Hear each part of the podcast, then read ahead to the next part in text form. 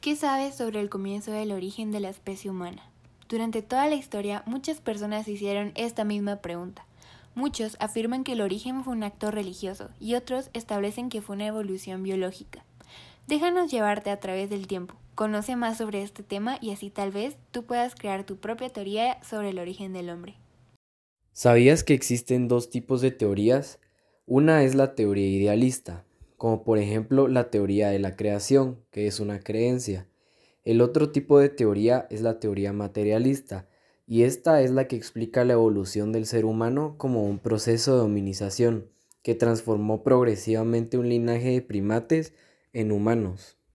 Aprovechando que hablaste sobre las dos teorías, también podemos hablar sobre las teorías del poblamiento del hombre en América.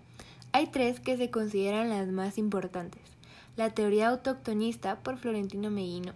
Él planteaba que el hombre se originó en las pampas de Argentina y desde ahí migró a todo el continente americano.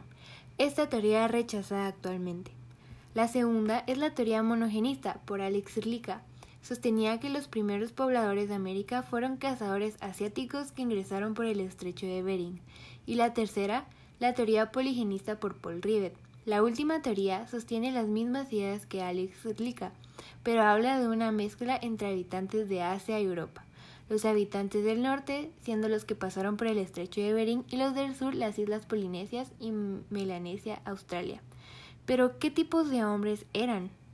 Los hombres eran nómadas y cuando se detenían a descansar estaban cerca de ríos o del mar para poder tomar agua y cazar peces, ya que vivían de la caza, la pesca y de la recolección de frutos silvestres, vegetales y verduras.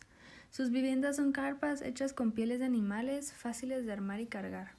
Poseen una organización social, política y económica mucho más simple y menos compleja que la de las comunidades sedentarias.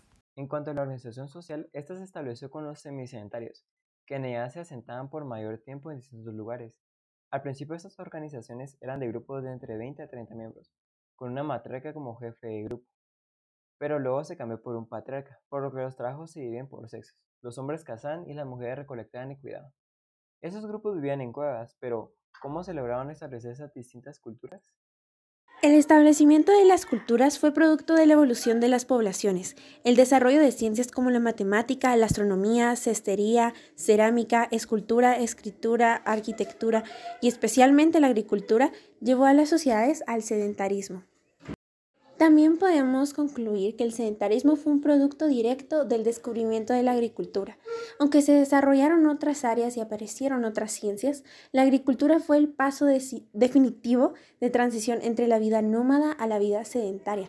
Esta permitió a los grupos establecerse en un lugar para cultivar las cosechas y recogerlas.